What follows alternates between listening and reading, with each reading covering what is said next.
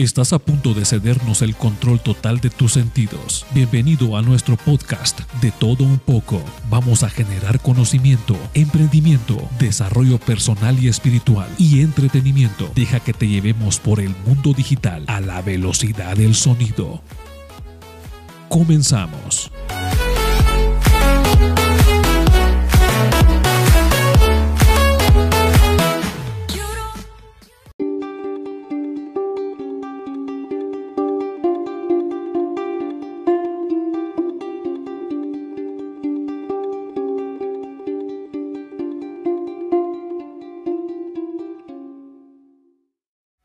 Bienvenido a este podcast. Vamos a platicar en este podcast sobre algunos términos o conceptos útiles en el mundo de la tecnología y que tú bien bien puedes aplicar en el mundo del marketing digital. Vamos a enfocarnos específicamente en lo que son las páginas web y vamos a ver algunos contenidos que se utilizan cuando nosotros estamos inmersos en el mundo del diseño web.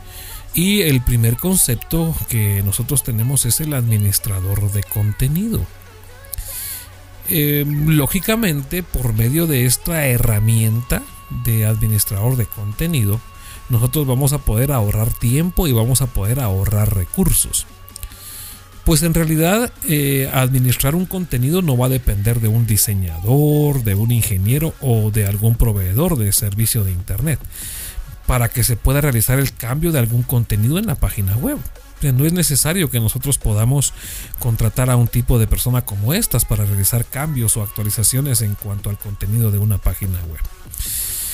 Eh, la administración de contenido va a permitir que esta eh, aplicación esté conectada a un servidor que permita gestionar los diferentes contenidos de una página web y entonces por medio de ella yo voy a poder eh, administrar los contenidos en relación a textos, en relación a fotos, en relación a videos, entre otros. Al administrador de contenidos también se le conoce como CMS, que por sus siglas en inglés eh, determinaríamos que significa Content Management System. Y entonces es interesante que nosotros podamos entender que es un administrador de contenido. Las páginas web necesitan estar actualizadas. Si tú no actualizas tu página web, lógicamente los cibernautas o los visitantes cada vez que ingresen van a encontrar la misma información. Va a llegar un momento en el que el tráfico de, de visitantes va a disminuir, por supuesto, porque el contenido no ha sido actualizado.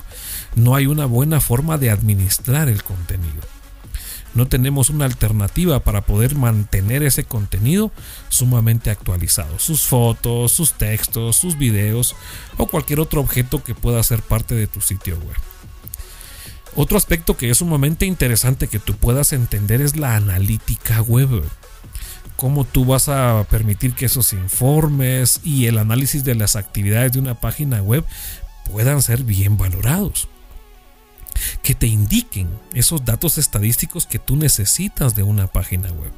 Y entonces la analítica web eh, son informes y análisis de la actividad de una página que buscan conocer el comportamiento del usuario dentro del sitio web. Cómo estos se comportan, cómo estos se mueven dentro de una página determinada. Algunos ejemplos de estadísticas que se pueden obtener son eh, los visitantes totales a una página web, los visitantes únicos a una página web, las visitas por página, la procedencia de las visitas, que es sumamente importante también, y el tiempo promedio de permanencia dentro del sitio web. Es parte de la analítica web, todo lo que nosotros podríamos analizar en relación a nuestra página web o en, relación a la página a la cual fuimos contratados para hacerle este respectivo análisis. Una de las herramientas más completas para hacer analítica web es Google Analytics. ¿Por qué? Porque esta ofrece información agrupada según los intereses de distintos perfiles. Por ejemplo, ejecutivos, técnicos de marketing, eh, los webmasters o los administradores del sitio web. Entonces, por medio de esta analítica web nosotros vamos a poder recibir todos esos resultados estadísticos que nos pueden beneficiar al momento de desarrollar un sitio web y poder ver cómo está el comportamiento de los cibernautas, qué puedo cambiar, qué puedo agregar, qué puedo quitar. Sin duda, Todo este tipo de análisis va a permitir que nosotros manejemos de manera perfecta y con mucha exactitud, eficiencia y eficacia un sitio web. Luego tenemos el blog. El blog lo hemos utilizado muchos. Muchos hemos utilizado los famosos blogs.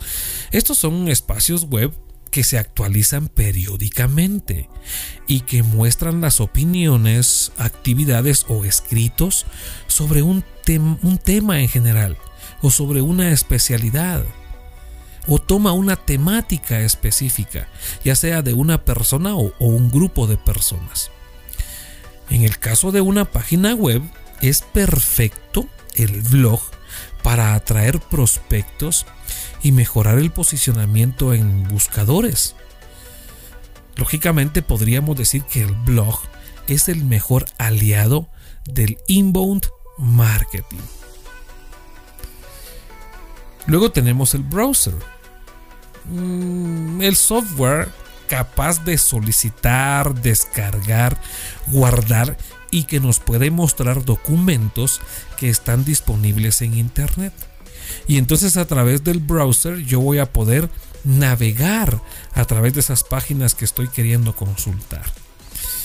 Y lógicamente los browsers más comunes, el Google Chrome, el Internet Explorer o el Edge, el Safari que es exclusivo de las, de las máquinas de Mac, el Mozilla Firefox, el Opera, entre otros. Estos van a permitir que nosotros podamos visualizar toda esa información que es compartida por medio de una página web.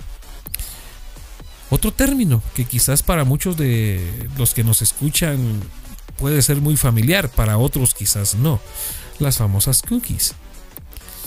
Y cuando nosotros hablamos de las cookies, vamos a referirnos a esos pequeños archivos que se instalan en el navegador y envían información de ida y vuelta entre el navegador eh, eh, eh, del ordenador y los sitios web visitados. Uno de los casos más usuales es el uso de cookies, es el de los formularios de registro. Fijémonos que cuando ingresamos por segunda vez a una página que previamente solicitó alguna información, al empezar a digitar algún dato, los campos se autocompletan. ¿Por qué? Porque estamos haciendo uso de las cookies. nos está recordando algo. Eso es lo que permite específicamente, cómo esa información puede ser enviada de ida y vuelta entre el navegador de nuestro computador y los sitios web que nosotros hemos visitado. Incluso pueden eh, eh, permitir recordar algún tipo de movimiento que usted haya estado haciendo en alguna página web. De repente usted se metió a una página web donde vendían productos, algún producto le interesó, algún producto le gustó, sin embargo usted no realizó la compra. Pero las cookies se activan y cuando usted está navegando por otra página de repente se le despliega o le aparece en una ventana emergente ese artículo que usted estaba intentando comprar. Y entonces va saliendo la cookie como un recordatorio y llega un momento en el que posiblemente ese recordatorio o esa cookie con su repetición hacen que usted pueda inclinarse a realizar la respectiva compra que no hizo al inicio. Otro término que nosotros hemos eh, eh, eh, escuchado quizás con, mucha facilidad y, que se repite en algunos casos es el término de dirección IP. La dirección IP tiene también un significado Internet Protocolo, protocolo de Internet. ¿Qué es esto de dirección IP? Son cada uno de los números que se le asignan a un dispositivo por lo general una computadora, de manera única e irrepetible para identificarla en la red. Hagamos de cuentas que la dirección de IP es su número de DPI, es un número de NIT, es el número de identificación que tiene cada una de las computadoras. El término dominio. Dominio también es un término que, que está amarrado o que está atado al mundo del diseño web. Y este es el nombre que le da a una página web o que se le da a una página web para que sea encontrada en Internet. En pocas palabras, es la dirección que se le asigna a la página para que la gente pueda buscarla o consultarla. nos facilita tanto la vida y es tan importante que si no existieran, tendríamos que buscar una página web por su dirección de IP. Y entonces qué estresante sería estar buscando páginas web a través de numeraciones, en vez de colocar el nombre .com. Tendríamos que colocar un número eh, eh, dividido por puntos para poder llegar a un lugar determinado. Sin embargo, con el famoso dominio, cada una de las páginas recibe o se le asigna un nombre determinado. Tener un dominio propio le permite tener una extensión para sus correos electrónicos y a su vez brindar una imagen profesional. Por ejemplo, si el dominio de su página web es www.miempresa.com, su correo podría ser eh, su nombre, su puesto, arroba miempresa.com. Y de esa manera nosotros podemos trabajar de mejor forma toda la información que puede estar referida en una página web. Escuchamos de manera frecuente el término homepage y se refiere a la página principal o a la página de entrada a un sitio web. Es la primera página que aparece cuando yo digito el dominio. Esa es la famosa homepage. Luego encontramos el término hosting. El término hosting va muy amarrado con el término dominio, porque el dominio es la creación de la, de la dirección de un sitio web. Y el hosting es el espacio que yo voy a tener reservado en un servidor web para poder colocar todo el contenido de mi sitio. Imágenes, videos, textos, formas, audios, etc. ¿Sí? Es ese espacio que ocupa una página web que tiene que ver con el sistema, con el correo electrónico, con los archivos en un servidor determinado. Regularmente esta información es colocada o es alojada en la nube y entonces ahí encontramos el famoso alojamiento, el hosting. Según las necesidades específicas de un usuario o empresa, existen diferentes tipos de hosting o de alojamiento web.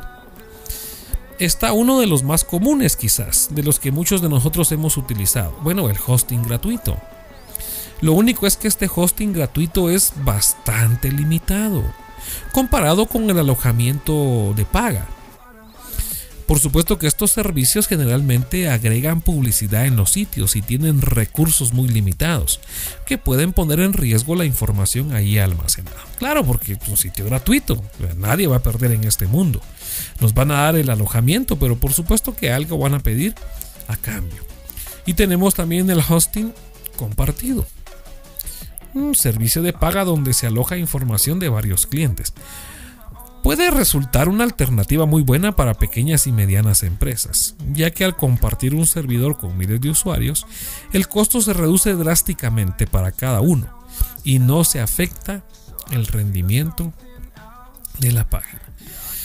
Este término es eh, quizás un poquito más inclinado a personas que estudian eh, eh, ingeniería en sistemas o que se dedican a la programación web, porque aquí ya encontramos el lenguaje de programación. Aquí ya aumentamos el nivel de conocimiento ya con el famoso lenguaje de programación, porque las personas se expresan utilizando un lenguaje compuesto por muchas palabras, pero las computadoras utilizan uno simple, que solo consta de ceros y unos. El 1 significa activado y el 0 significa desactivado. Y ese es el famoso eh, eh, código binario, ceros y unos. Tratar de hablar con un equipo en su propio lenguaje sería muy complejo, pero el lenguaje de programación permite darle instrucciones porque actúa como un traductor entre el usuario y el equipo. Actualmente tenemos demasiadas opciones para lenguajes de programación, una cantidad amplia de, opciones. Eh, eh, el HTML5, el Flash, el Java, el PHP, el .NET, entre otros. En este aspecto se debe de tomar una decisión sobre la base de lo que estima debe hacer un usuario en su página web. Todo esto em, juega un papel importante en el mundo del diseño web y en el mundo del marketing porque nosotros tenemos que saber qué significa cada uno de esos términos. Por ejemplo, tenemos el porcentaje de rebote. El porcentaje de rebote no es más que el porcentaje de visitas que solo consultan una página de un sitio web. Un indicador alto no siempre se debe a problemas de usabilidad, sino que puede ser ocasionado porque el visitante encontró lo que buscaba y en la única página que revisó, ahí estaba la información.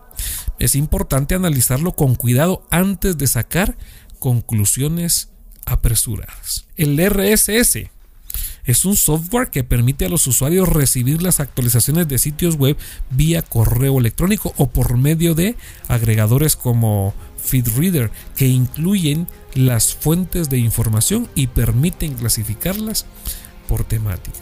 Luego tenemos el diseño web responsivo. Algunos le llaman diseño web adaptado. El diseño web responsivo tiene la peculiaridad de que se adapta a cualquier tipo de dispositivo que nosotros tengamos disponible. Significa que sin importar el dispositivo a través del cual un usuario acceda, sea una portátil, una tablet, un smartphone, un iPad, la página se adapta a la perfección. Ese es el diseño web responsivo. Los servidores, ¿qué es un servidor? Bueno, pues un servidor es un ordenador que aloja los sitios web y otros servicios interactivos.